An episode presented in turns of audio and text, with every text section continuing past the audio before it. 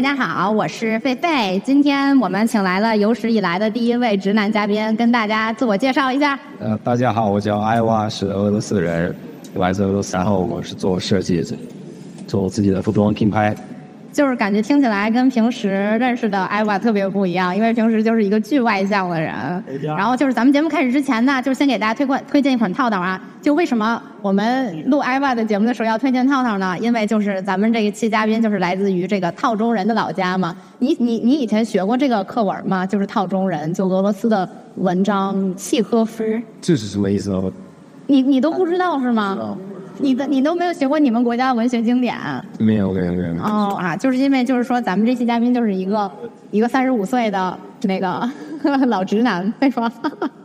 三十五岁不能算老哈。那我这个真的很老啊。哎，不能算，应该应该应该这么说，就三三十五岁，就对女生来说还是很年轻的年纪。但是男生来说呢，不知道就是你平时会不会面临一些时间短、力不从心的问题呀？会不会因此落得女孩埋怨呀？我不会的。啊，直男都是说自己不会嘛。但是假如万一如果您有的话哈，咱们不妨试试超鸟这款通过科学全部加厚的形式降低男性敏感度，从而延长作战时间的套套。当然了哈，咱们嘉宾也不需要担心您鸟的安全问题。你知道你知道鸟是什么意思吗？我知道鸟是什么意思。啊，呃，好，对啊，就是这样的，就是因为超鸟是采用啊是一个纯物理延时啊，不添加任何麻醉剂，没有副作用，并且咱们嘉宾要是持续使用的话，还能起到锻炼的作用。用的越多，你的鸟就越健康。你觉得好吗？呃，用的越多是多长时间？是啊，这个就是根据你自己的体质而定了哈。那么你可能要问了，你这么厚的话，我用起来有什么意思呢？是不是？我不按时间就不穿。这个虽然说这么厚哈，就是但是咱们还是说会非常有意思的，因为这款套套是用特殊的生产工艺，使得套套即使加厚也十分柔软，无损快感啊。即使咱们就说人到中年的男嘉宾 啊，越厚越好，好，对对，越厚越好，对啊，也能想怎么玩就怎么玩哈。最后咱们要强调一下啊，就是这个超鸟是由著名的性治疗师童松珍老师结合多年行业经验研发的。就是生产商是来自于这个马来西亚康乐，全球最大的鸟类保护套，鸟类保护套啊，生产工厂生产的，品质比咱们的男嘉宾要更硬，是吧？呃，是的，是的，是吧？是非非非常值得信赖啊！就是当然，咱们听友如果有需要的话，我我们也给大家准备了福利哈，大家可以点击这个 show notes 里面的链接领取优惠券。咱们也是就是常做套中人啊，做一个快乐的套中人啊，对吧？嗯嗯好。好了啊，好了，就是说到，既然说到这个这个问题啊，就两性的问题，咱们先上来问一个非常呃犀利的问题吧，咱们就把丑话说前面了啊。好啊，就是我我要带命特命了，因为咱们出去玩的时候哈，就是经常出去喝酒的时候，我就发现你是那个特别受女孩欢迎那款直男。呃，你是觉得是因为你的白人脸的原因，所以在中国这儿特别受欢迎吗？还是说你觉得自己是特有个人魅力那种的呢？可能就是因为我谈完酒之后，就是人话比较多吧。呃，有的时候，呃，叫他太多，话太多了，然后女孩子就觉得哎，这个老外啊，就认识了不少女孩子，后来他们就会吓跑，你知道吧？就是啊，他们会想泡？不是想，不是想炮。想跑，想跑，想跑啊，就是害怕，你知道吧？害怕，害怕。对，本来他们觉得哎，这个外国人哎，蛮不错的，蛮蛮不错的。哎，你不知道为什么？你觉得是为什么呢？你觉得难道真不是因为长白人脸原因吗？或者你长得比较高，是不是？在这儿就是显得特别突兀。也不是，就是因为外国人吧？觉得那还是因为白人脸吗？就你白人对白人，我跟他说你好，他们知道这个外貌说中文，蛮有意思的。然后是问我你在中国待多长时间？我说长时间了，呃，多长时间？我说十五年，十五年。然后我说我操，然后就跑，走了。对然后觉得为什么呢？对啊，我觉得这就是你知道吗？对很多白人男的一个刻板印象啊。你知道咱们就是开诚布公的说哈，确实有一些这个白人男的，就是在中国吧，就是因为就是自己有这种白人脸嘛，或者是说整个看起来就是比较。异于异于普通亚，就是一般亚洲人嘛，啊，长得就不太一样嘛，所以就是就是会就特比较招女女女孩欢迎，你觉得？对啊，但是他一开始他觉得长得太一样，后来在说重点知道这是一个中国人，说话太中国，然后想法也很中国。不对吧？我觉得他们应该是觉得你在中国十十几年了，就是可能呃经验过于丰富了。对啊，对啊，对啊，所以过于丰富了。所以对这个女孩子就觉得我对我来说压力太大了，呃，我先不玩了，我我先撤了。你先不玩了吧？对对对，他先不玩了，不是我先不玩吗？对对，我发现了，就是因为一般一般就是我们出去玩，就是你特别招女孩欢迎嘛，但是最后好像都没有什么结果。其实我喝多了就有点，就开始那种挺爱聊、瞎聊，然后聊的可能时间太长了。其实实际上我可能聊一一点儿，然后可以把这个女孩带走。结果我聊的时间太长了，就那个女孩子就累了。天哪，物化女性了啊！这真是危险鸣笛哈！但是我觉得就是说呢，那这样了吧？你也发现了吧？哪哪次就是你你在烧烤店那次是吗？上次就在在在这个店里面。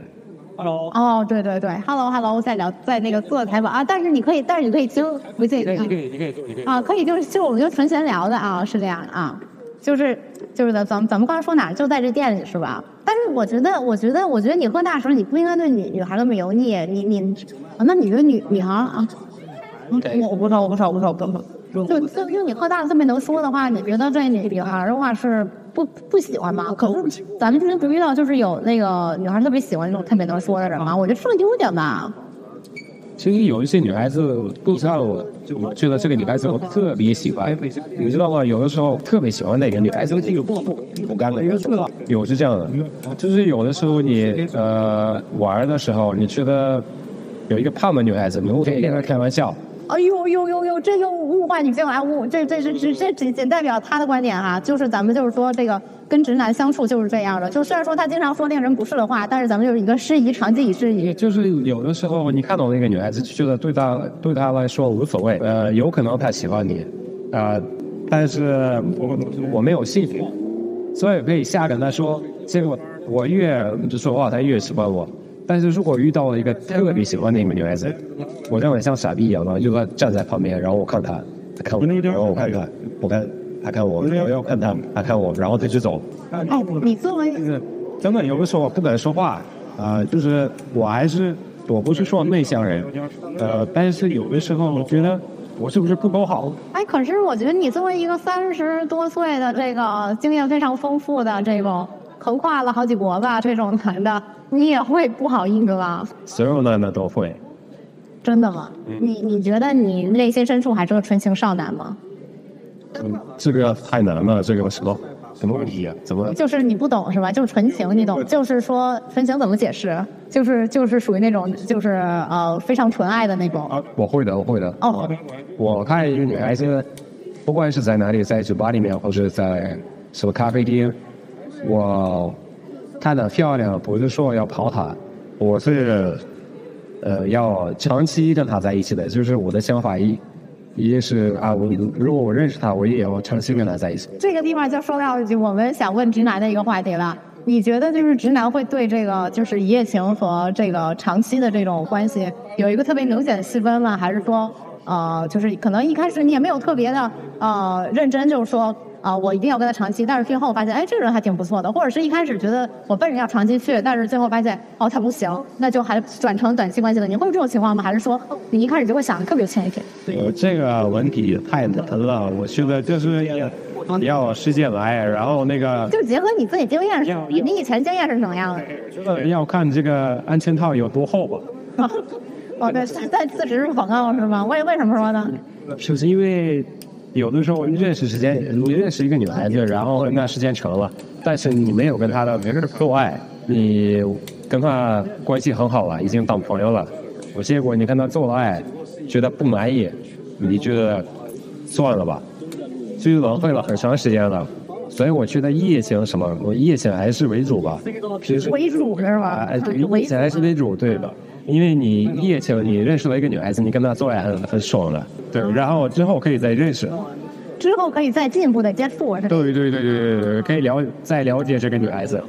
哦，哎，不过确实我也觉得呀，就是如果一开始你对这个人就没有性欲的话，那你怎么开始呢？我其实我也我也是因为有的时候你就认识一个女孩子，觉得这个女孩子还蛮好的，然后身材很好，但是在做爱可以说这个词吧，对吧？在做爱当中你就觉得不爽，那你最后你还是要一直跟他做爱吗，那你不爽你怎么跟他在一起？所以我觉得先做爱，你爽了之后再再去了解他，我觉得才对的。哎呦，那，哎哎，那你要是你要是比如说那个那个你你你你觉得这女的哈，就是这个女生，她别的方面都挺好的，你们也特别聊得来，但是就是这个性生活不和谐，这个能行吗？是在哪个方面好啊？啊，比如说你们能玩得起来呀，性格好呀，爱好有共同的，但是就是呃，就是性性性生活性生活不行。性生活就是之外吧。啊，呃，那我觉得还是不行。呃那还是纯纯一个直男啊，那说明你三十五岁宝刀未老哈，就还是挺行的。可能就是三十，到了三十五岁，你这个太浪费时间了。就是该说的要直说，呃，要在心中好，也在生活中也好。嗯，哎，那你你以前你年轻时候不是这样吗？还是说你一贯的都是这样？年轻人的是年轻的时候都是不是这样的，年轻人都不在乎，就是哎，我我凑前点，凑前点来，不要这个离话筒近点儿。呃，就是话题很忘。年轻的时候，我觉得都忘了是吗？喝酒喝多了就没有没有没有没有。年轻的时候就觉得，呃，不是忘了，年轻的时候都不在乎，就是无所谓了。年轻的时候就是一个标准的渣男了。对啊，年轻的时候你也不是你在乎你跟这个女孩子要多长，你也不考虑到结婚的或者生孩子的这个事情，对吧？你就觉得哎，这女孩子漂亮可以，呃，你觉得爱她，但实际上不是爱她，你只是自己觉得是爱，但实际上是错误的。是你，我觉得你在过可能二十五、三十岁之后，你才能了解爱这个事情了。哎，那你给咱讲讲直男也讲爱吗？因为我们印象当中哈，我们就对直男有偏见，就是觉得直男其实就是像你你刚刚刚刚上述的这种感觉，就是完全就纯纯是一个，呃，脑子长在下半身的这个状态。你懂什么叫脑子长在下半身吗？不理解是吗？就是说你的你的脑子长长在你的鸟上，就是啊。我懂那更难。就是就是你不觉得吗？你都是你的，你找所有女的那个第一第一要义就是要漂亮，你首先要漂亮，然后就是说你要首先考虑跟她就是做爱要和谐，对吧？不是因为我做设计，然后我做设计。哎呀，你别找理由，哎呀，你做设计怎么了？哎，我操！你看漂亮女孩子就完了吧。啊，但是人都有男孩，不要你啊。不是，就是你呃，在做设计的时候，你是做一些很漂亮的一些东西，很帅的一些东西。所以就是懂设计的人，他懂什么样的衣服好看，什么样的衣服不好，什么样的车帅，什么不帅。所以你看女孩子也是怎么看的我？哎呀，那我觉得不一样啊。那你看一个车，你就纯粹就是一个审美上的一个层面。但是你你看一个女孩，你有很多的就是你的性冲动嘛，就是你的那种。我会的，我会的，我会的，对，我会看的。哦，对，所以说我我都想说嘛，印象当中直男都是这样的，但是咱们直男其实也讲爱是吗？就不光是讲讲性冲动。那肯定肯定讲爱。来讲讲嘛，你你的这个你怎么怎么说的？讲爱嘛？啊。呃，你是说什么叫爱吗？你之前真的有那种就是说特别特别特别上心吗？因为我们看到你就是一个渣男的这么一个形象哈。我真的有上心过，我有过两个女朋友，然后每一个女朋友都是谈了五年。哇，真的真的，那你你讲讲呗，就是你觉得有什么不同？这两个女朋友的不同吗？不是不是，咱们就是都可以讲哈。首先第一个就是说，就是说我看到的这些啊，就是你 date 的女孩和你这种谈了五年的女孩，给你感觉有什么不一样？呃，不一样啊，就是怎么说吧，我说话没有那么快，你可以剪。啊，慢慢说，不着急，不着急，就是呃，睡觉的时候可以抱着她，因为我觉得不是所有的女孩躺在我旁边，我可以抱着她。然后可能她喜欢的电影，或者她喜欢的听音乐，呃，跟我一样，我会觉得很舒服的，对吧？然后。外边下雨，然后我问他你要去哪里？如果他说我要去玩，那我就觉得心里不舒服。但是如果他说我要跟你一起待着，我想抱着你睡觉，啊，我觉得很很舒服的。所以我不能说这个这个才是叫爱的，但就是爱好共共同爱好，共同我操，我中文还不够好，就是所有的共通的东西能加进去，我觉得。呃，才叫爱。说的特别的官方哈。官方。啊啊，哎，那你这俩女朋友就是中中国人吗？还是俄罗斯人？还是美国人呢？呃，第一个女朋友是，就是谈五年的，不是说第一个女朋友，是谈五年的第一个女朋友是中国的。第二个是俄罗斯的。哦，哎，那你觉得有什么不同吗？谈谈起恋爱的时候，就是中国女孩子有自己的好，俄罗斯的有自己的好，讲讲讲讲有什么好，各有什么好的？真的很难说，真的很难说。哦，或者说咱们别就是放到就是一个概括的这种话，就是说不是说所有中国人或者是所有俄罗斯女孩都怎么样，就是说你这两个你感觉有什么相同和不同之处？这么一问，我还真我想不出来，就是说不出来的一种感觉，很舒服的，两个都很舒服的。两个都很舒服但是最后都没要你是为什么？两两个我还是联系，我联系了，还得继续联系，所以就是，呃，我两个我都我都喜欢的，现在。你你你们分手之后还会就是说做做朋友吗？还是就是说只是保持个联系？呃，是做朋友，是做朋友。刚分手的时候是不做朋友的，但是后来，后来还是会继续联系的。就是过了一段时间，就是你刚分手的时候，你心里特别不舒服，然后你觉得，操你妈，我就不联系你，然后我帮你我帮你拉黑，然后我拉我拉黑过，两个我都拉黑过，嗯，然后觉得我不联系就好，因为对我心里会比较，呃，安静。就是我不想看他的朋友圈，比如说或者不不看他的那个 ins，呃，我不想知道他现在发生什么事情。但是后来就是我心里舒服了，可能过了一年之后，我就觉得，嗯，嗯，还是有点想他，然后联系问他你最近会怎么样怎么样，然后就慢慢的就聊起来，就做朋友了。哦，那他们还都是在中国吗？现在？呃呃，中国的是在中国，然后俄罗斯的在俄罗斯。哦，好，原来是这样的。嗯，说这个，你你会有这种情况吗？就是分手了之后还会当成炮友这样的？你知道什么叫炮友吧？你嗯嗯，就是就是这种 friends with benefit。你说跟前女友了？啊、呃，我想过。你想过是，但人家不同意，的？啊，对对对对对，没有，其实可能我想过太简单了，其实我也觉得这样不好，但是喝多了自己控制不住，然后就发乱发微信啊，发信息，微信或者说 WeChat 那个不是 WhatsApp，呃，什么那个聊天软件，但后来我觉得他们也肯定不会不会愿意的，不是说他们肯定不会愿意的，是我在问他们的这个情况上是不会愿意的。哦，对嘛，就是你喝大了给人发消息说咱俩能不能嗯哦哦一下，那人肯定不愿意的。呃，也是，那他们是对的。其实，那代表这两个女孩子还是蛮好的。哎，那你那他们后来找了男朋友，你觉得比你好还是比你差？你会比较吗？就是说你会去有这种暗中比较吗？因为我觉得女女孩真的很多时候都会比较，反正我会比较啊，就是我也是比较了，啊我觉得第一个中国的教的没有我好的，俄罗斯的可能嗯还差不多。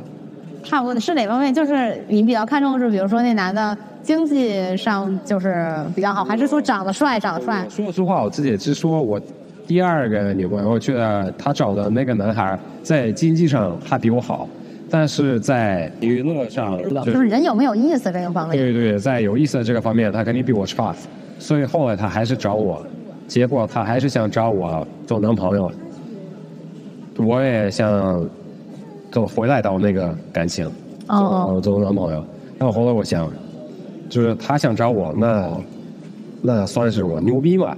你牛逼啊！所以如果我觉得他在他找的那个男的经济好，条件上还是想找我，那我凭什么要找他？啊，那但是最后他你们俩为什么还是没成呢？这个是能说的吗？这伤心的故事。嗯，没成，因为后来他也来上海了，然后我们在上海聊天时间，聊了聊也没成，我觉得，我就觉得，我就觉得有一个女孩子找一个经济好的一个人，那不如让那个女孩子跟他在一起吧。我就觉得他能跟我玩的很开心，但是我想让他的生活更完美，就所以我就觉得算了吧，你就跟他一起吧。我就找一个能配我一个女孩子的，嗯，哇，你还真挺纯爱的哈。但是你这段不能让你下一个女朋友听到，你知道吗？下一个女朋友听到就说：“哦，那我是不如他吗？你我能配得上，我我配你，他那个你就配不上他。啊，无所谓，希望下一个女朋友不听这个节目了。”但是咱们公理公道讲哈，这个这个这个这个你的你的艺名叫什么来着？艾娃是吗？艾娃对艾娃确实长得还是个帅哥的啊，嗯，像一个一个女孩子的名字，艾娃对啊，像个女孩子的名字，你为什么取这个名字呢？不因为你的本名不是就是一个一个一个皇上的名字嘛，就就是一个皇帝皇帝的名字，就是沙皇。Alex 吗对呀、a l e x a n d e r 吗，就好像中国人叫叫溥仪一样没。有，我觉得 Alexander 这个名字太多了，所以就是太多确实我到中国的时候，老师给我起了个名字叫阿龙，他叫我给我起的名字吴龙，我觉得这个名字太虎逼了。因为我乌龙啊，乌龙啊，就那个茶，我不是乌龙茶，是那个吴姓吴的那个吴是吗？武术的武，然后乌龙，这太虎逼了，这感觉就跟这感觉就跟个那个什么似的，就是那种武武武打明星似的。对，所以我觉得这个名字真的很，呃，真的很虎逼的。然后我看了一个电影，那个想到那个电影那个名字叫阿龙，我觉得阿龙还蛮不错的。但我后来发现这个还是很虎逼的，这个很像那种那种流氓，你知道吧？就是奸商流氓，叫阿本龙。来就是嘛。所以然后你也本来就是奸商流氓，对，所以我还是后来觉得 Alex 这个名字也不太不太好，因为真的很多的 Alex。哦，非常非常多。对对对，什么美国的，呃，哪个国家的都有一个这个名字，所以我觉得我在疫情的嗯的时候，我就觉得也要起一个比较好好记的一个名字，然后呃，算是一个女孩子的名字也可以的，女孩子觉得可爱我也可以，所以我觉得 I 我也可以，因为本来我觉得 Alex Wu 嘛，是我的英文名字叫 Alex Wu，然后 A A W 嘛，所以我觉得 I 我就是比较好。啊，嗯哦，OK そう OK ですね OK，so that's it。哎呦，还会说日语呢，嗯啊！既然咱们就说到这一趴，咱们就接着说说吧，你中国的你在中国的经历，给咱们讲讲有意思的事儿。你是老早十几年前就来中国，你是来上大学是吗？呃，我本来是交换生，是从西伯利亚那边过来的。我们是个辽宁，辽宁生，辽宁大学的老乡，辽宁大学交换生。所以 我是零六年，其实我是零五年第一次来到中国。嗯然后我觉得中国还蛮不错的，不是像外国人都觉得啊，中国现在都是在骑自行车，然后挺落后。哎觉得中国挺发达的，所以我觉得嗯，我应该再再回来，所以我就上那个大学，就是为了学中文。哎，那你在那个西伯利亚的时候，那边的人也会觉得中国很落后吗？我觉得他们现在很不必的觉得中国很落后，他们的想法很差，很差。哎，真真的呀？那他们他们那个平时就是会出国吗？就是比如说去旅游或者是去上学什么的，那他们比较倾向去哪儿呢？去欧洲吗？呃，他们会倒是会的，但是他们为什么会出来这个想法？因为九零后的时候，有很多中国人来到俄罗斯，那些中国人都不是什么有钱的人，他们是像呃公民，想到俄罗斯来赚钱，所以都是从南方那边过来的，然后在俄罗斯可能做一些种菜的。或者在中国市场卖东西的、卖便宜的那些东西，paper 那些，他们没有什么素质的，没有什么素质。对，他们来来的那些人，他们没有什么素质的，所以他们是乱乱地吐痰随地吐痰，随地吐啊，随地吐痰，然后呃大声说话。对我们来说，我们觉得这个就素质太低了，就不喜欢。他们来到俄罗斯是代表中国，对吧？哦所以很多俄罗斯人觉得啊，中国就是这样的。啊，但是你得去中国才能知道中国到底是什么样的，对吧？哎，所以说你在这儿就代表了俄罗斯。现在大家就是对你们这一类这个长得还不错的这个俄罗斯男的的印象就是到处到处撩女的。我看，我才不代表俄罗斯。哦，为什么你就不能代表呢？哈。我操，我现在普京代表俄罗斯，啊，对对对，这个咱们就说到这儿了，这个话题就到到这儿了。我不代表俄罗斯，因为我至少在中国待了十五年，我从零七年、零六年就来来到中国，至少待了一半吧，对吧？所以我觉得我还是一半个中国人的。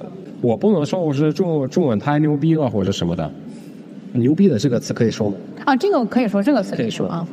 啊，还还行行吧，我觉得你就算是我认识的所有在中国的外国人里面，就中文说的最最好的。我又也多了，我觉得。啊，没还还可以，还可以啊，能能录节目已经是已经是极致了。我我以前也尝试过，就录其他的，就最后都不录录这个节目，说实话，大家我不想录这个节目，但是他已经逼我逼我发信息，哎，你过来录录录录录，我就录了。所以我希望你们你继续听。哎，就是听得开心，听得开心嘛啊对，其实我也就我也蛮喜欢你们，你们你们也要喜欢我。啊，喜欢喜欢。咱们接着说吧，就是你在中国是怎么从这个就是在来来这交换变成变成一个设计师的呀，这个事儿还挺有意思的，你给讲讲讲呗。其实我有我有这还不，呃，其实我在上辽宁大学的时候，我们有很多的外国人嘛，呃，但是没有一个外国品牌代表我们是在中国生活是什么样的状态。然后我就觉得，为什么没有一个国外的品牌在这边？我设计一个东西嘛，其实我本来我挺喜欢音乐，然后我喜欢做设计。当时其实我设计还不厉害，真不厉害的。哎，这边哎，哎，但是但是我觉得你那个，我看过你拍的那些片儿吧，就是你那个微信上面那些我觉得还挺有那个勾沙那个味儿。没没有，就是俄罗斯流氓那个味儿。没有到那个点了，就是后来我就设计了一个东西，就是一个帽子，啊，就是一个黑色的帽子，带一个 logo 的。呃，其实这个名字我还想了很长时间，然后我发给所有的朋友，中国的朋友、俄罗斯的朋友都发了。当时我在沈阳，然后他们说：“哎，Q 这个名字还不错的。” Q 的，对对，就是那个立方体。为什么？为什么？为什么要用这？立方体是因为我到一个中国一个偏僻的一个地方，我联系不到我家乡，然后我我一自己一个人在房间里面，然后我就觉得我现在像一个在一个盒子里面。哦。然后我觉得这个盒子能代表什么呢？就是 Q。所以我起了很多的名字，其实那个 Q 还有其他的名字，我都发给朋友了。然后他们说：“哎，这个 Q 名字还蛮不错的。”所以我用这个名字的话，呃，用这个名字做品牌，做个帽子，然后送给我的一些朋友们。呃，这些帽子都送给他们了。结果发现一两个月之后，我去哪里喝酒，其实都是戴我帽子，因为北方冷嘛，还能戴我帽子。我去，然后他们一直在问我，哎，你帽子除外了，你下一批是做什么？T 恤还是什么？所以我就我就想，那是不是我要做品牌了？做 T 恤啦，做夹克啦，做裤子了？所以就慢慢的就开始成品牌。哦，哎，那你当时大学学的是什么呀？呃，学国际贸易的。哦，哦，那还挺合适的，对吧？就是在做这个，做做做。对，合适，因为我，对，因为我一开始做了，我就。直接就开始想出口。哦，那你现在 Keep 主要就是在俄罗斯卖吗？呃，现在主要是在俄罗斯卖，因为疫情嘛，所以转到俄罗斯了。但是疫情之前是在辽宁上辽宁大学上学的时候，全都是在沈阳，在沈阳那边卖的比较多。对，呃，所有的粉丝都是在沈阳那边。这个，我就是听说你们那边就是跟乌克兰打仗了之后。然后那个 Zara 什么那些就是那种西方的牌子都撤出去了嘛？然后会不会就是说对，比如说一些中国品牌，或者是对你自己的这个品牌就比较有利呢？我觉得是对我们来说有很多很大的帮助，对于像我的品牌有很大的帮助，因为像阿迪、Nike 品牌全都撤了嘛。然后国家会怎么说 respect 那种怎么说？就就是比较比较呃推崇，比较尊重，尊重那些国潮吧。对自己自己国家的品牌，俄罗斯的也是是吗？俄罗斯的也是。哦，俄罗斯我只知道那个高沙，我还挺喜欢他们的。他现在已经不做品牌了，但是但是之前有很多美国美国品牌在俄罗斯。等到战争开始了之后，他们都撤了嘛。嗯。所以我们就没有怎么说竞争对手啊？呃，竞争对手对。所以对我的品牌来说，其实一个好机会吧。啊！而且不只是对我的品牌有好机会，对好多可能中国品牌有好多好多的机会的，包括汽车品牌啦，什么服装品牌，中国品牌都已经进入俄罗斯了，然后卖的很飞了。哎，那你给咱们讲讲，就是说现在比较火的中国品牌，还有俄罗斯品牌，就在你们本土俄罗斯的这些。我觉得中国品牌比较呃街头的，因为我比较熟街头的品牌。那就叫 m a s o n Prince，然后一个 Funky Fun，嗯，他们比较好。都都不都不太知道。那俄罗斯呢？比如说我们要是去俄罗斯玩，你觉得什么品牌是值得我们买一买的？就是在当地。那肯定是 Q 的。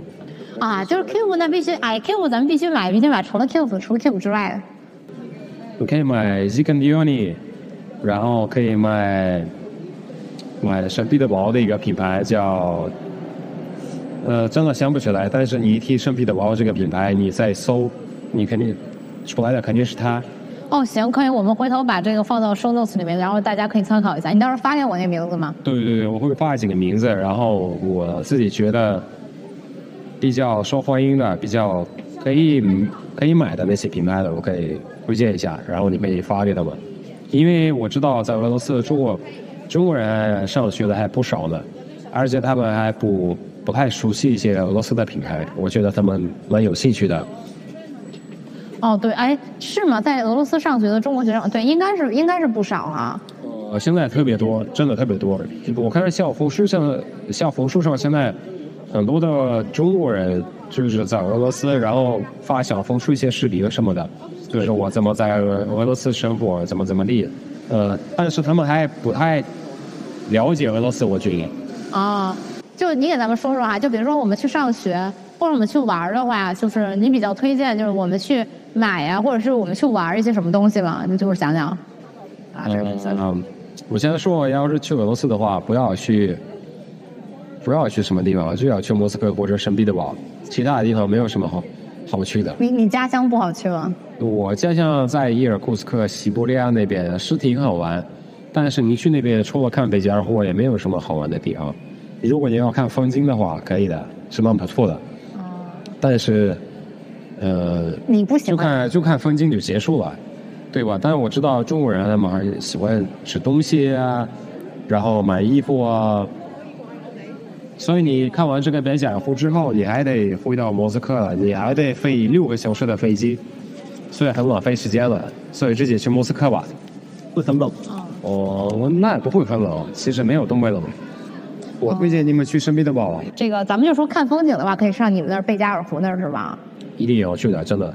这个苏武牧羊的故事你知道吗？我真不知道，啊，反正就是啊，咱们就不不讲不讲历史了嘛，就是苏武牧羊当时不就在贝就贝加尔湖吗？就你们老家，哎，你们老家不是就是然后我看以前中国地图啊还是中国的，啊，是是的，是的，是吧古古时候很长时间都都都是中国，但是也打来打去，有时二是十二因。为这个不用录啊，因为以前就是我到中国的时候，我打开一个书，我打开那个书的时候，我看我家乡还是红色的，是中国地区的。就是你们俄罗斯人会觉得你们就是你们俄罗斯是一个欧洲国家还是一个亚洲国家？因为俄罗斯它是分两部分，一半欧洲，一半哦，一半欧洲对，一半亚洲人。我是属于我我是属于是亚洲，我真的是属于亚洲，在我们地图上我们是属于亚洲。我家乡的地方它是属于亚洲。如果你看地图的时候，贝加尔湖旁边所有的城市，全都是亚洲人，就我们城市是白人。但是但是我们白人是为什么？因为斯大林的时候，呃，他不喜欢的人把我们送过去到那边，他觉得那个地方很穷，你根本活不下去。就你流放的吗？对，吧流？放的，流放的，对，不是我，是我们对，你的你们的祖辈们嘛。对对对对对对。对，其实我觉得，哎，我觉得就是苏联的人哈，就是这一点还比较好。就是你看，其实包括这个俄沙皇俄国，其实也是我们看那种就什么陀思妥耶夫斯基的小说里头，嗯谁就是犯法了，就咱们就是流放西伯利亚嘛。但是他不会，他不会弄死你，啊就是包括斯大林也是嘛，他流放，但是啊不，是他以为不会弄死你，他一他他觉得反正你就到西伯利亚也活不了了，是吧？对对对，他的想法就是你活不了在那边，但是他没想到就是我活下去了。关于这个流放西伯利亚的历史，我也想做一点补充。虽然咱们男嘉宾是这个西伯利亚人吧，但是他可能是确实是知道的没那么清楚。哦，其实我也不是知道特别清楚嘛，然后我又回头查了一些资料。哦，我觉得就是我之前对西伯利亚的流放的那个印象，就是停留在那个什么，呃，也是伊尔库茨克的那个十二月党人，就是沙俄时期的吧。就是，但是那一帮人可能因为他们是贵族啊，然后结果到了当地还挺受拥戴的，结果最后好像是呃建立了一类似于一个这个不能说是一个小政权吧，至少是这么一个小范围内的这么一个小圈子的状态，好像好像过得还不错，还挺有钱的。但是呢，就是呃，比如说我看沙俄时期的那个流放西伯利亚，比如说那个陀思妥耶夫斯基写那个《死屋手记》嘛，就是根据他自己的这个流放经历来写的。我觉得那还是挺惨的，就是在一个那个很小的屋子里面，我记得他说就是一个屋子就三十个人，然后又寒冷又饥饿，然后还要受那个鞭刑，然后这个有很多的皮肤病啊，然后各种传染病啊，就不用说了。我还想说，就是关于这个苏联这块儿哈，就是我查到了一些资料，呃，像嘉宾说的这种，呃，去最后去建设这个城市的人，可能他不不是那些监狱里面的人吧。我猜测哈，可能是那种，就比如说他被流放到这种西伯利亚的荒野上的那种什么定居点啊，或者是什么矿啊这种的地方。呃，我看了一些呃，就是所谓的这种申诉书吧，就是当时实在活不下去的那种人吧，就大概意思就是说，这个地方就是啊吃不饱，没有食物，基本上来这儿被扔了就是自生自灭的程度，然后有病了也没有办法医治，呃，这个在这种生病的情况下又没有办法去做这种苦力，嗯，然后这个这个穿的鞋也都是什么树皮做的，就是整个就是一个非常惨。所以说，嗯，我之前对于这个流放西伯利亚，就是还是那种感觉，就是那种贵族流放西伯利亚这种概念，应该是错误的。但是这个这个历史实在是太复杂了，我也只能非常笼统的讲哈。如果以后有机会的话，可以就是专门做一期节目，就是希望它能够能够完好无损的不被下架的节目吧。所以结果我们那个城市。全都是白人，是因为什么？因为他们真的是活下去。你那城市叫叫什么来着？伊尔库斯克。伊尔库斯克啊。呃，所以就是伊尔库斯克那边全都是白人，但是周围的全都是亚洲人。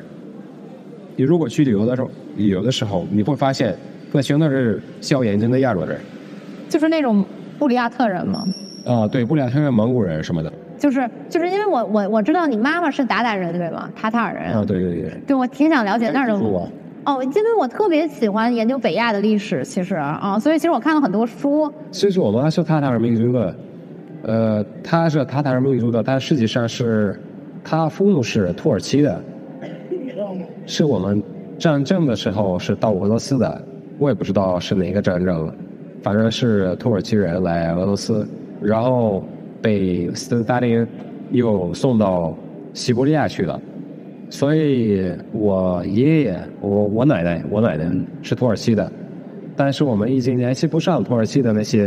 等等，是你的外公外婆是土耳其人吗？对对对对对对，他们是土耳其的。但是如果我去土耳其，我找不到他们了，已经没有就没有联系方式了。联系方式了。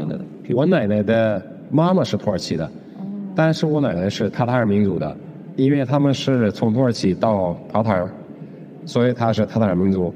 然后，塔塔尔是个地方呀。塔塔尔对，所以他得到我一个塔塔尔的护照。哦。所以他是塔塔尔人。哎，等等，塔塔尔是在中亚是吗？呃，中亚，对对对对。所以后来他到西伯利亚，然后生了我的妈妈。我妈是跟我，呃，爸爸是俄罗斯人，所以我是一半是塔塔尔人，一半是俄罗斯人。但是我站出来，我你们看不出来，你们看不到，我是还是俄罗斯人。哦，还是能看出一点来的，因为你看得出来个屁。对，一开始以为说你是新疆人了。屁屁屁！我不像新疆人，真的。你有你有你有那种就是。我没有，我才没有没有，开玩笑吧？啊啊！不是，我真的觉得你有点中中中亚啊。好嘞好嘞，咱们先暂停一下啊。就趁着这男嘉宾去上厕所当哈，我给大家补充一下他们家的这个可能的家族历史哈，就是咱们可以把他的叙述看成一个人类学样本，然后在他的基础上我们来浅研究一番啊。呃，因为男嘉宾的这个历史知识有限嘛，所以说实在是说不出个所以然来啊。不过我觉得人家好也好在就是不知道就说不知道。咱们言归正传哈，就是为什么为什么说就是我自己的一些看法是认为他们家应该是属于那个呃伏尔加鞑靼人呢？嗯，就是因为呃，我觉得既然说他们家这个迁徙路线来看，呃，和这个土耳其和这个塔塔尔斯坦嘛，应该说或者叫。达达斯坦都是有关系的，所以说应该是这么一个路径吧。就是这个达达斯坦呢，呃，他们这个原来是属于这个金金帐汗国哈，后来呢，就是这个奥斯曼帝国兴盛了之后，他们又依附于这个土耳其这个奥斯曼帝国。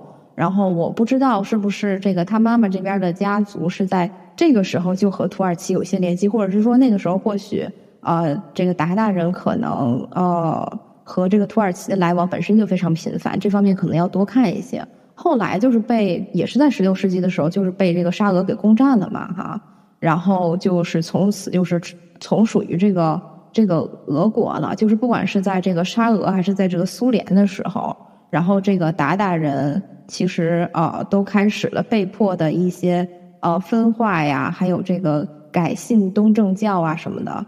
但是呢，你看他们家就是还是信这个伊斯兰教嘛，还是属于这种文化文化保存的非常完整的。然后他又说他们家是被流放到西伯利亚的，所以说我不知道是不是祖上是那种呃，比如说知识分子啊之类的。因为呃，据我目前看到的资料来看，鞑靼人其实他是所谓的那个突厥系的民族里面那种。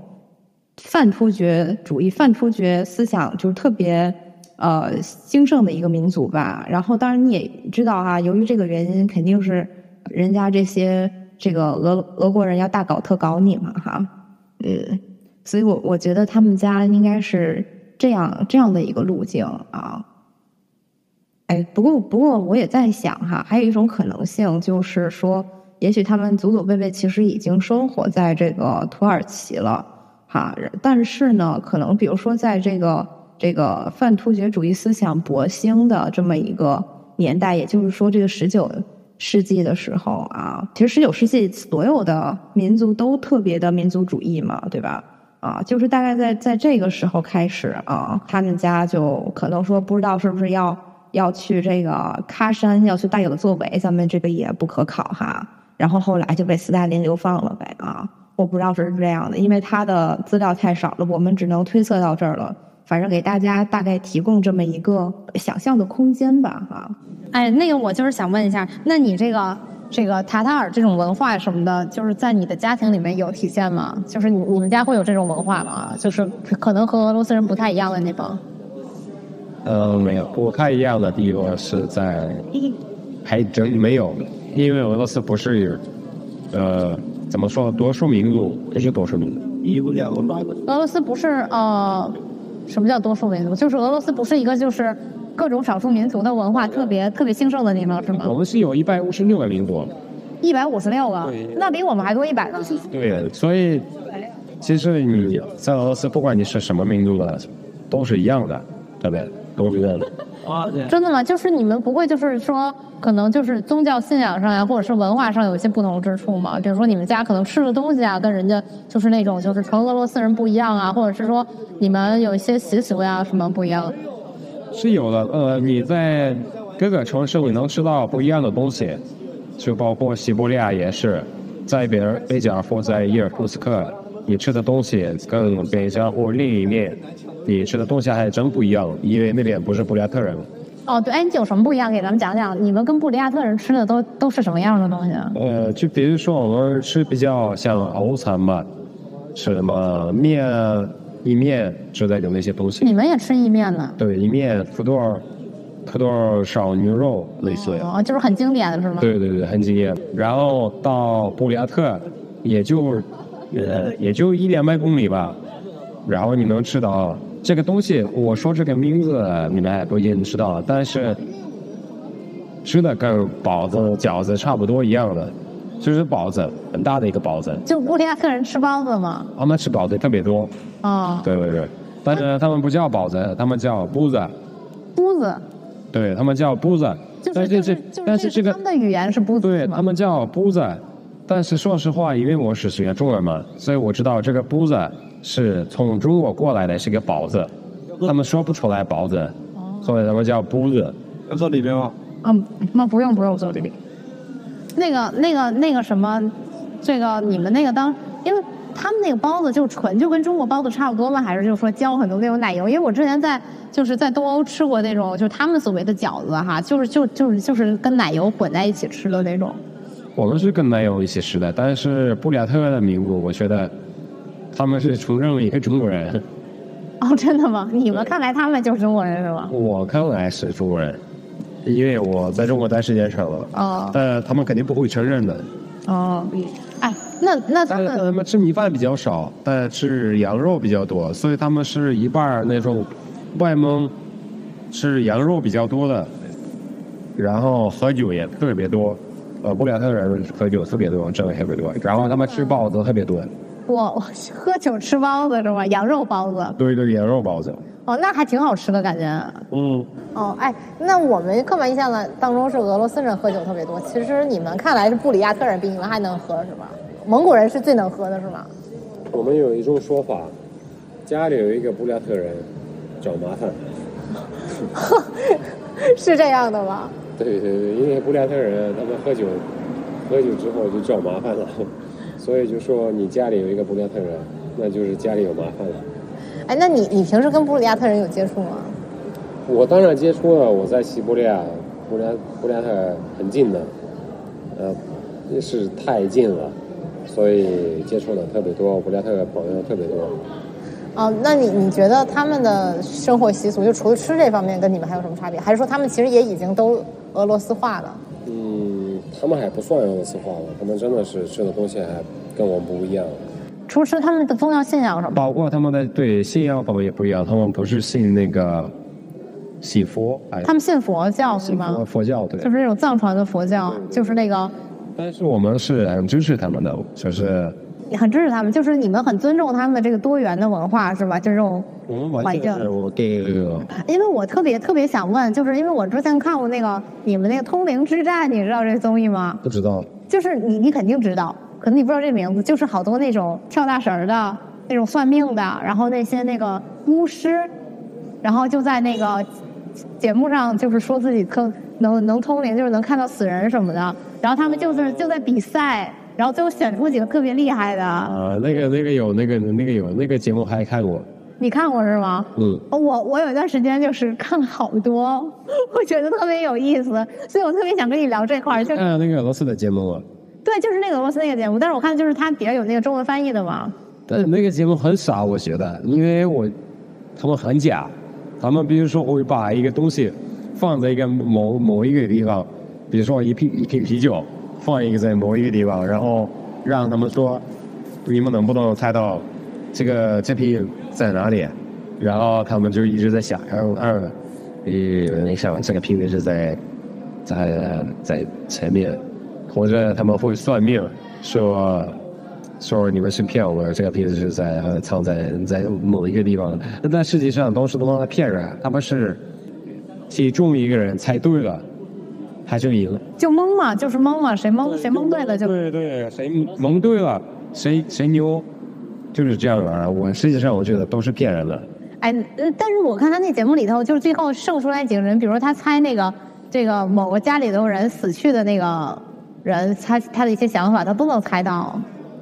你也不相信是吧？就有一个那个女的，就是一个叫什么朱莉还是叫什么的那个女的。哎，你们有没有看过那个中国有嘻哈？那你们到最后觉得谁赢？但实际上，做节目的人知道到底谁会赢，所以俄罗斯的那个节目也哦，那所以说你是完全不相信就是巫师这些东西。不是我完全不相信的。我觉得会那写东西的，他们才不是不参加那个节目的。哎，那你有去找过这种人吗？或者是说你有认识这种人吗？我没有招过，但是我知道在布料摊那边有人有人做这个的，就是有有人算命的。然后我有几个人去那边，他们蛮相信的。然后帮他们算命的那些人，最后我那些朋友呃赚了很多钱。哦，就是说按照他的说法，然后就是他让你怎么做怎么做，然后然后你就怎么做，然后然后你就能赚到那么多钱，是吗？就还是有点还是有点有点有点灵性的似的。对对对，后来就是他按照那个那按按照那个师傅嗯说话来去做自己的事业，真的是呃挣了很很大一笔钱，那师傅贵吗？八百块钱。八百块钱就行是吧？这个就是说，相当于这个萨满的均价就是嘛，就是给你算命什么的，就是一个八百块钱这一个价格。其实八百块钱那他是你买一只羊，他把那个羊杀了吃了，吃饱了之后他给你算命。就他不收现金，就他不会收那个现钱。当然他收现金，他收现金也就是买这个羊。哦，那比中国的萨满要便宜很多呀。因为我哦，你说什么啊？我刚才在路边跟朋友聊天，他说玩滑板的，在这边叫滑板的都要六百多块钱。那你算命八百块钱，那肯定便宜了，在国外那肯定便宜了。但是在在那边八百块钱，这个已经算高了，已经这个价格。哇，那大家我觉得可以就是去俄罗斯算，但我算命是等我讲，算命我觉得是这样的，就是比如说有一个算命的，然后你来我这边，你算命，你交了八百块钱算给我，呃，七百都无所谓了，然后我我瞎说，你来了，你给我七百块钱，他来了给我七百块钱，然后他来了给我七百块钱，其中一个是我算中了。你会再来，他们两个傻逼了，他们不会再来，他们也不会跟其他人说我们是给他钱了，然后我们，然后我们被骗了，对吧？被骗的人他们不会说我们被骗了，所以但是算中的他们会说，哎，这个人挺牛啊，你们你们去找他，所以我真的不相信算命的人。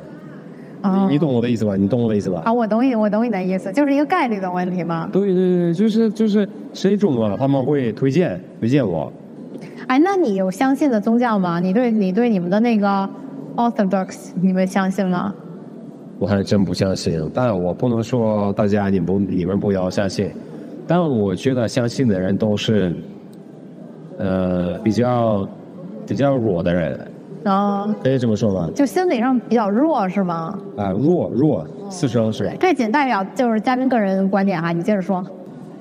哦，哎，那你小时候有就是比如说被迫接受这种教育吗？因为我之前在英国的时候，就是有我有认识的人，就他们小时候是上那种啊天主教学校嘛，或者是什么啊，因为他他家是 Catholic，然后他他就是那个让他去上天主教学校，然后从小就是要去接受很多的这种宗教的这种这种啊。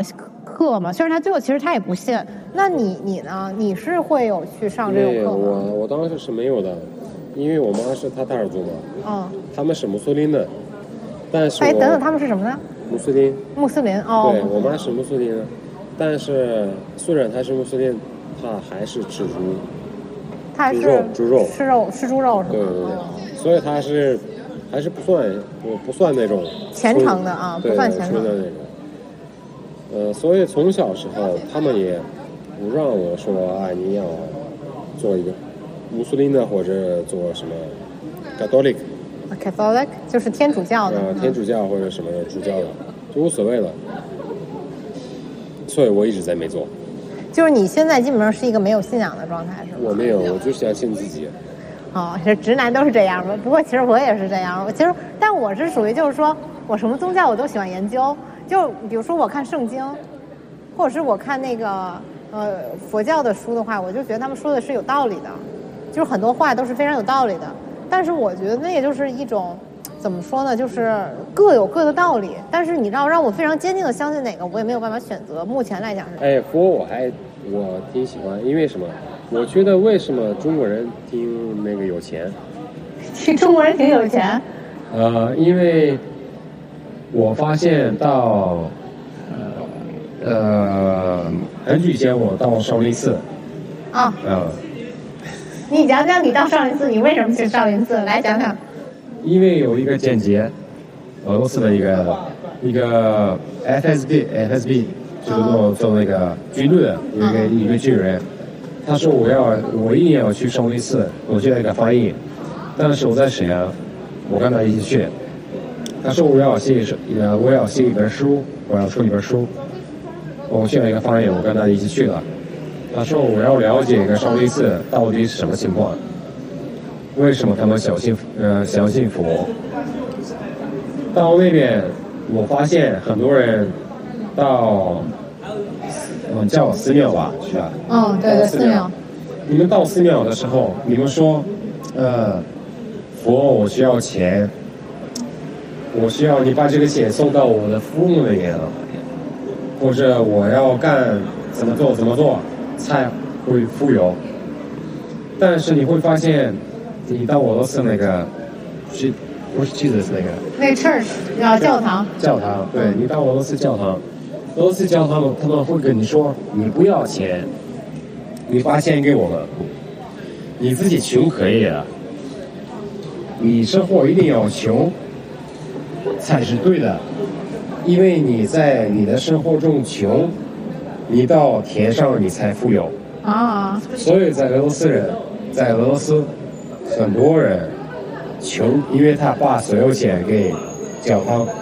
现在也是这样吗？现在也是这样，对。他们相信相信那个人的，他们对他们的他们来讲，操我的喝多了，说不出来词。哎，他们到教堂，他们把钱送给教皇，自己没有钱，他们觉得他们现在没有钱，但是到了天上他们很富有。但是在中国是不一样的，他们是到寺庙，他们说我们要干什么，我们才会富有在这里，对吧？所以他们送钱，他们烧钱，为了在这边富有。这个是不一样的，所以我还是很佩服这个佛佛教。哦，对，我觉得佛教其实它不是一个穷人的宗教吧，因为释迦牟尼他本身，你想就是佛教创始人嘛，你知道吧？嗯。就他就是他本身就不是一个呃穷人，他是一个王子，他是王子创立的宗教呀。但是太可太可以了。对，但是基督教是是一个穷人的孩子，是一个、呃对吧？基是一个督教真的很穷很穷。是一个穷人的孩子创立的宗教，是耶稣创立的宗教。那现在俄罗斯还会有这种问题吗？就是比如说，很多人会把钱给教皇，然后然后让教皇非常的有钱这种的。真的会是这样的。然后在前一段时间，以前斯大林的时候，他会把所有的教堂都烧了，啊没了，后来又恢复了。所以现在在这在这个大概十年内吧，也有很多的教堂都恢复了，重新建了。他们会收了很多的钱，很多人去那边会去那个教堂，呃，包括今天呃最近战争嘛，孩子都去战争了，然后父母去那个教堂交钱，说哎，我希望我的孩子，呃，平安就是能能回来，能回来。平安啊回来，我把钱给你。他会把钱给教堂，其实教堂收这个钱，他不是把这个钱给国家让卖武器或者什么的，他就是收这个钱，他根本不会在乎这个那个孩子怎么怎么样，对吧？你能理解我的意思吧？啊，能理解你的意思。对对对嗯嗯，就是其实很乱的，这个就是一个贸易吧。我觉得这个就是一个赚钱的一个方式吧。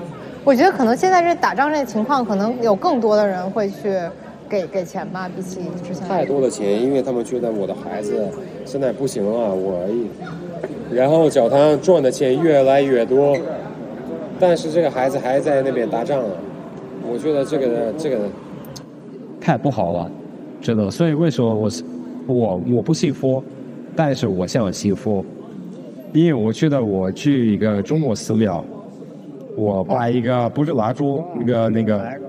这个来，烧香烧香烧是首先我把一个手香放在那边，然后我跟佛说，我怎么才能赚到钱？他可能会告诉我，虽然他不告诉我，但我不会赚到钱。但在俄罗斯就不一样了，在俄罗斯我现在把钱给他，他也什么都不说。那你你当时去少林寺，你当时去少林寺的事儿，咱再讲讲吧。就是你你当你们当时去干嘛呀？就是是真是去学武术吗？那我们当时不是去学武术的，是因为我在辽大中文，我在辽宁大学中文比较好嘛。然后我妈是做政府的，她认识一个做做那个呃 K K K K B 的，就是那个 FBI 那种俄罗斯啊那个叫什么，KGB 嘛？？KGB 对的，俄罗斯 KGB 的。然后他是 KGB 是退休的已经，然后他退休了之后赚了很多钱，然后他瞎弄一些书，写一些书，也拍照了，然后他说啊，我对少林寺有兴趣的，我想去看一眼，他们那边到底是怎么样，然后我我做他们翻译，然后我去少林寺待了一个礼拜，对我来说很好玩，因为我喜欢成龙的电影，林连杰的电影我都喜欢。哦，真的啊真的啊，你是会看很多这种功夫电影的人吗？呃，当时我会，因为在俄罗斯之前我们到中国的时候，除了成龙和林连杰，我们其他人都不认识。我不认识我那些什么那个周杰伦啊，什么哈佛榜我都不认识，所以就是去那个少林寺，我帮他翻译，所以我我到少林寺，我觉得真的很神奇的一个一个地方，哦，你跟他说你要赚钱，他就让了，所以这就是你喜欢少林寺的原因吗？所以我装的，我装的，我装的。啊、对，所以说就是为了继续赚嘛，就对吧？上节目了。哦，对，然后我想说，就是你毕竟是一个苏联生在苏，你毕竟是一个生在苏联的人嘛。对我生在苏联的，啊，对，我是想问一下，就苏联有什么，就是你的回忆吗？当时我觉得苏联还蛮好的，我觉得苏联在我是八七年出生的，嗯，我是那么有的，呃，有点像中国现在的这个市场，对，呃，苏联解体的时候是很乱的，那你能想象吗？没有政府了，就很乱了。那那你觉得苏联是很完美的吗？当时我觉得苏联很完美的，但是苏联解体了之后，呃，我是学生嘛，我是初中，我初中从学校要回到家里，如果没有一个人要我的钱，那已经很不错了，就是很乱了就是路上就是有人就捡你钱是吗？啊，路上捡钱特别特别特别多。特别多，哦，对，就是基本上每天都会有的。咱们就进入到最后一个环节哈，就是老规矩，还是要给咱们的听众推荐一下俄罗斯的夜店啊。我觉得这个也是很重要的一个旅游项目嘛，是不是？